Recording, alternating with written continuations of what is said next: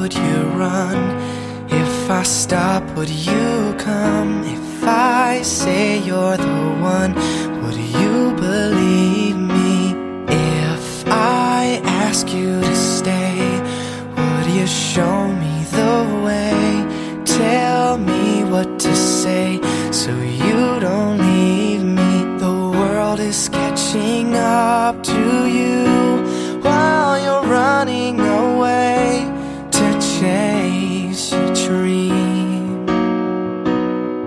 It's time for us to make a move, cause we are asking one another to change. And maybe I'm not ready, but I'll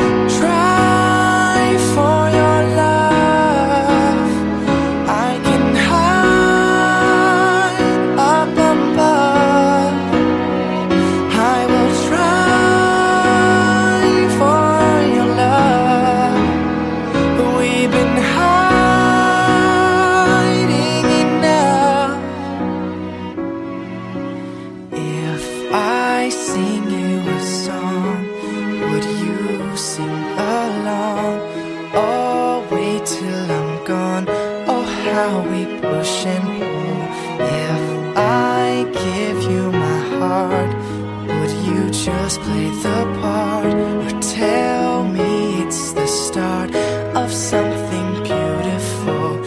Am I catching up to you while you're running away to chase your dreams?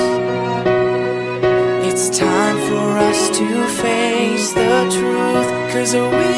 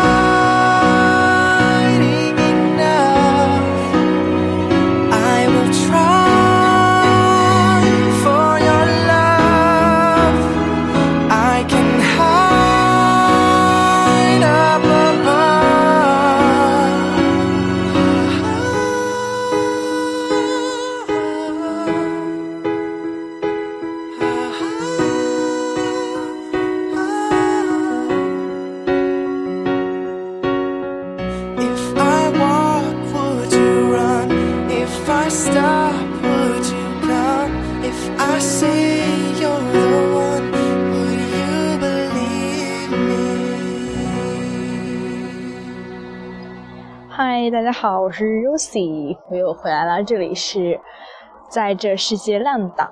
然后这首歌是叫 Asher Book 的 Try，这首歌嗯是这几天才新听到的，是那个电影《名扬四海》里面的。之所以知道这首歌呢，是因为这几天不是小李子开微博了嘛，然后很火，啊有些人就回顾了小李子的电影生涯，然后我先说开微博这事吧，就是好中国的广大网民简直是一股泥石流，就是在他的评论里面留言全都是小李子的表情包，唉，但是小李小李子目前还没有回应，看等着看他第二条微博是怎样的。然后就人回顾小李子的电影生涯吧，就做了一个剪辑，然后这个小视频里面就伴随着这首歌。然后放他的一些电影片段，然后当时看着挺感动的，嗯，感觉就是啊，你看他从当时那个翩翩美少年，真的是美的太惊人了，真的太太帅了。然后到现在虽然说有点胖，有点发福，但他我感觉看他的内心的深度是，嗯，更深了一层。容貌的改变应该是不可避免的一件事情吧，也是很自然的一件事情。相反，看我国那些明星三四十岁了、四五十岁，还是在装嫩，像二十几岁的那种一样啊！我倒是不太喜欢这种，我反而喜欢那种很你老了，但是你很优雅，有你的那种气你有你的那种韵味在里面，比如说刘嘉玲啊、张曼玉啊这种，反而不喜欢。嗯，范冰冰还有柳岩，他们都三十好几了，还在，感觉还在那，哎，嗯，就先这样吧。然后小李子，我看的小李子的第一部电影是，就是他那个《泰坦尼克号》。我记得那年好像是初二的时候，大年三十的晚上，哦，第二天是大年三十，然后大年三十前一个晚上，就是，嗯，当时和我的表姐表妹在一起，我们三个人。嗯，现在想起来也挺心酸的，就是回想起那段时光，应该是我们最单纯、最单纯、最无忧无虑的一段时候吧。我们就是我表姐那时候上大学，然后回来，我表妹还是小学，我还在读初中。然后她的用她的电脑给我们放那个《泰坦尼克号》，我刚开始以为一般电影就一两个钟头，然后我们从晚上零点钟开始看。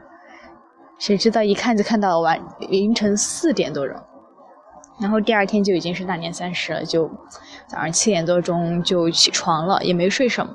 但是当时这部电影带给我的震撼还是有的。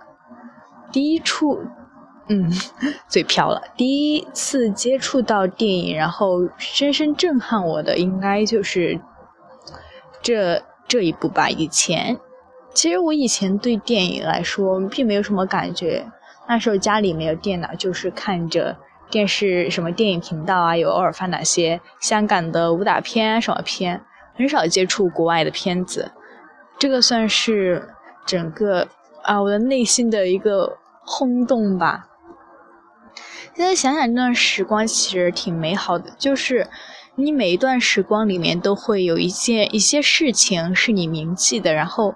想到那段时光，然后你就会想到那一件事情，然后和当时的感觉。哎，记忆真的是一个很奇妙的东西。然后现在的话，我现在读大学，在北京，然后我表姐已经结婚了，生了一个孩子。然后我表妹的话，已经，嗯，之前的节目大家也知道吧，就是辍学了，然后和她的男朋友私奔了，然后十十六岁又生了一个孩子。哎，人生真的是变幻莫测，感觉只有我一个人算是那种沿着很传统、中规中矩，沿着自己一直想要走的道路坚持到现在。差不多，嗯，就这样吧。这些伤感的话题不想聊太多。呃，今天主要内容是讲一讲从大连回来感受吧。国庆节去了七天。不，六天就是第一天，本来是和我的另外一个朋友约好是在，呃，北京站坐从北京到大连的高铁，但是呢，我那个朋友坐跑到了北京西站，然后，然后再从，然后他后来意识到自己弄错车站之后，从北京西站到北京站之后又来不及了，所以我们就成功的错过了这辆高铁，后来。就重新买票，那个票也退不了，也改签不了，因为都已经卖光了。我们就从北京坐到天津，又从天津坐到了坐到了大连，就是改签。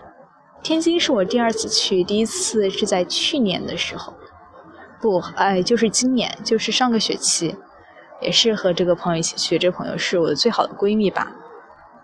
然后去了大连，在海边住了两个晚上，在市区住了三个晚上。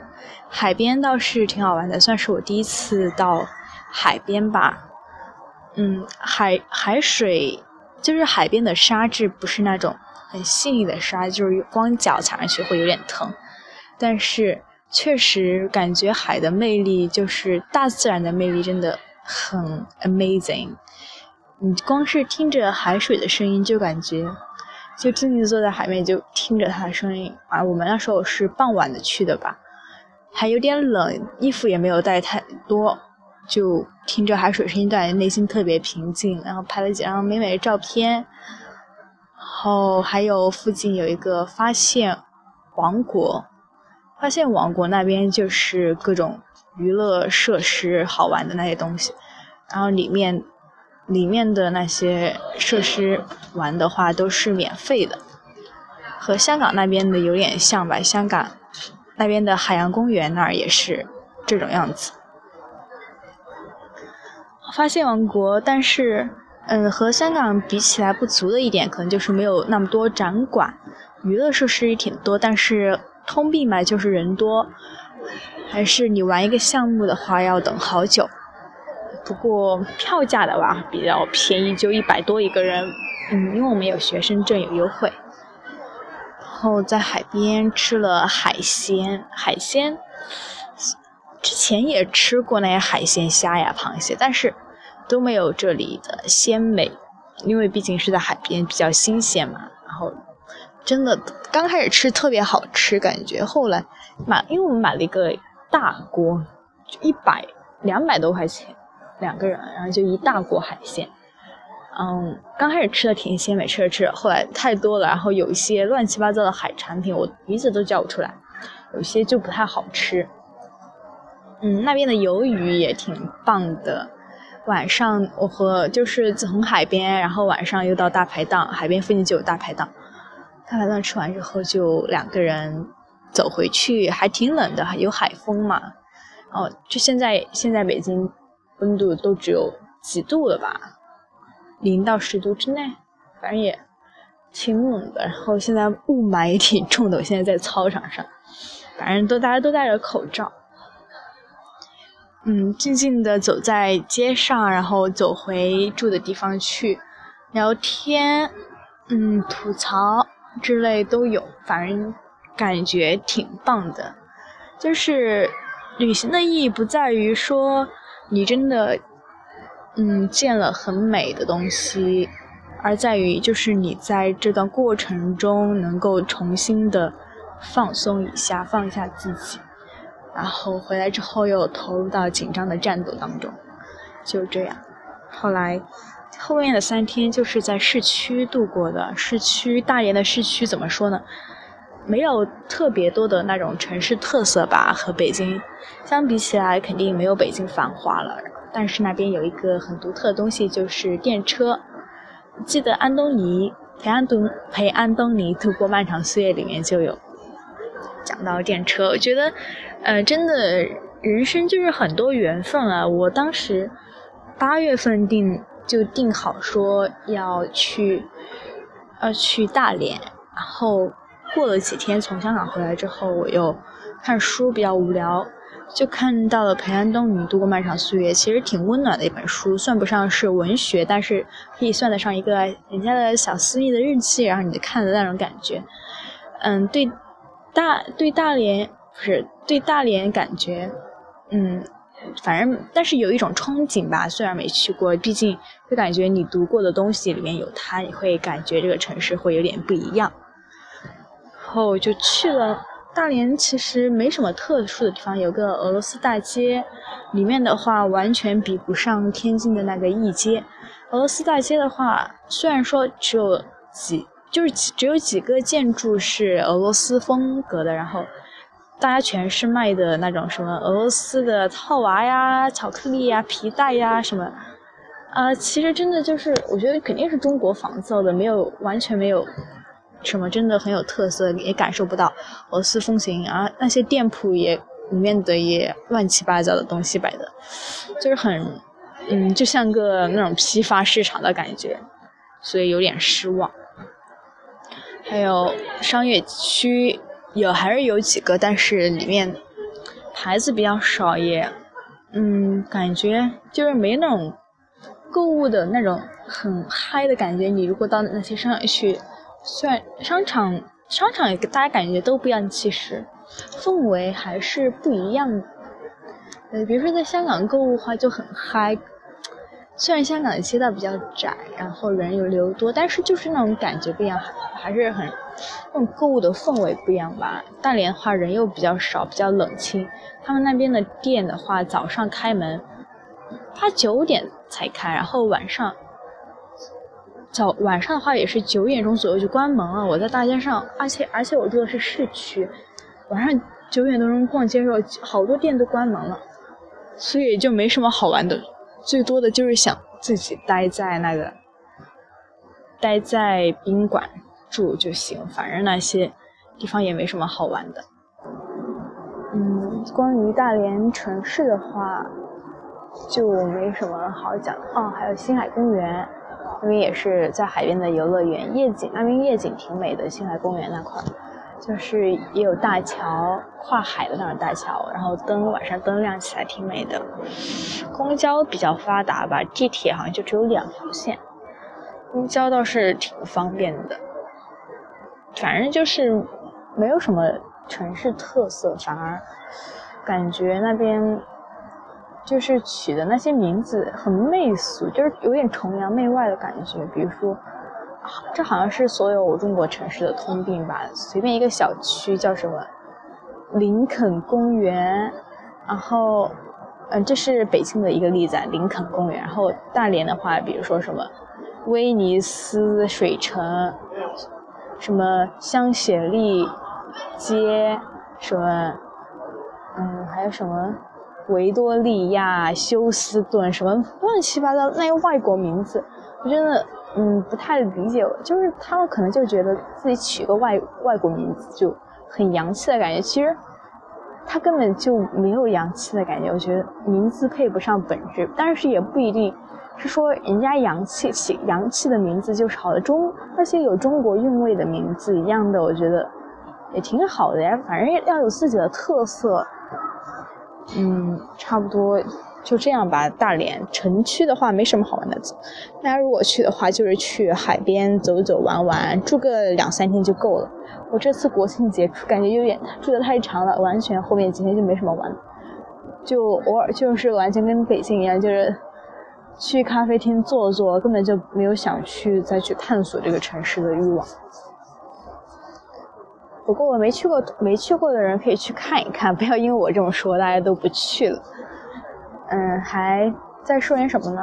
然后感觉真的就是没有对比，没有伤害。我以前觉得说在北京空气又差，人又多不好。后来去了大连，空气虽然好，景色也还 OK，但是。嗯，可能是在这种繁华地方惯了吧，突然有点近的话，反而不适应。就是那边店又关的早，晚晚上出去玩都没有什么玩的，所以，嗯，现在回来之后，可能就是更加珍惜北京吧，也不会像以前那么特别吐槽它。虽然你看现在的雾霾好严重，大家还是好多人在下面跑步，反正。这个学期真的挺忙的，我明天星六、星天还有双学位，双学位，嗯，就是相当于整个学期没有星期六、星期天，其实很难坚持下来。我觉得坚持下来的人，不管说他那个，嗯，质量有多高，但是我觉得都是很了不起的人，很努力的人。嗯，我最近有看什么呢？在看一本书，刘瑜的那个。观念的水位，看了几篇文章，就是评论类评评论类的吧，感觉还行，就是比较有批判性的，批判中国政治啊什么东西的那种。反正而且他自己懂得也挺多，不是在美国，在美国留学过嘛，然后自己也是感觉跟社会学提的一些理论倒是挺接近的。我操！刚刚一对情侣从我面前飘过。嗯，还有看看的东西，还有节目类的话，就是一个是非正式会谈，还有一个是小峰奇谈。坚持看了一年，一年了已经。我确实大一的时候比较闲，看了很多东西，但是最后真正能够留留下来的，就是坚持看下去的，就真的只有这两个节目了，其他。很多很很浮夸的节目呀，我以前还说想转专业就文艺节目编导，现在真的对那些综艺节目完全没有兴趣了，真的，反而更喜欢那种填充你知识和头脑的那种类型的东西。也因为《小松奇谈》这个节目，我觉得特别特别佩服小松老师，真的是。嗯，是对我世界观的一个开阔吧。以前觉得自己真的是很乡的那种乡巴佬的那种感觉，后来就更关心世界这种东西。电影也很少看，电视剧的话也几乎没看。真的感真的太忙了，我偶尔有时间会看一点点。最近，嗯，说起电视剧这种东西，真的，啊，觉得每看一个美剧的话，真的很难坚持下来。我之前，我高三毕业之后，那段暑假不是挺闲的嘛，好几个月，看那个《橘子郡男孩》，一个以前是二零零三年的时候的美剧。很老的一个美剧，但是我又重新看，真的觉得特别经典。看了两季吧，两季左右，后来就到大学来了。到大学来，我准备想继续追下去，反正早就已经完结了，随时想看就看。但是我感觉一一旦断了之后，长时间不看你就很难重拾。后来我又搜了一下结局，发现其中有个女主角死了之后，我就。哎，就是对于这种知道结局的电视剧，而且这种结局又不是你特别能够接受的电视剧，就感觉不太想看下去了。就唯一看的比较多的，完全看下来就是《绯闻女孩》，一口气一个暑假几五季还是六季，全部刷完就很完整，给我一个很完整的感觉，非常喜欢它，喜欢里面的空地。嗯，有意思的是那个《橘子郡男孩》里面的。男主角在现实生活中和《绯闻女孩》的那个女主昆碧是在一起的，而且这两部剧都是在美国大热的青春类型的剧。大家，嗯，我有一段时间特别迷恋那种青春类型的电视剧啊，或者是电影，可能是那时候还是太年轻了。不过现在回想起来也是挺美好的一件事情。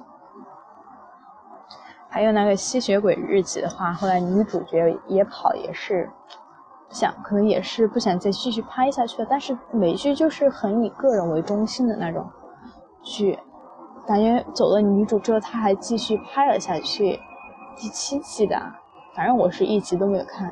虽然我对那男主角 Damon 特别喜欢，但是没有了女主角就感觉不太完整了。如果他和其他人组 CP 的话，我肯定也不能接受。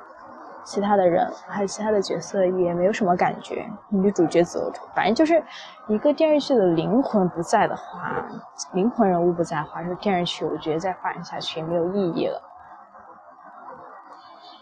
嗯，我相信大家听我这个节目的人肯定都是跟我一样的那种，嗯，还是有着对这个世界探索的欲望的那种人，也是比较独特的人吧，special。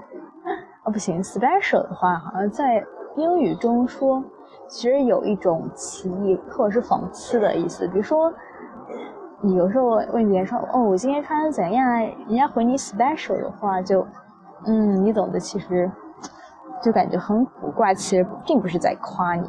所以我们还是独特吧，我们就是要一群独特的青年，好吧？如果你喜欢我的节目的话，就订阅我，然后我更新的比较缓慢。但是其实是作为自己成长的一个纪念吧。差不多就这样了，然后下期什么时候呢？I don't know。下期什么时候有感而发了，会发生什么事了？可能又会更新了。反正大家订阅着也不会碍着你什么，对吧？然后听一首歌，那个《重庆森林》里面的《California Dreaming》。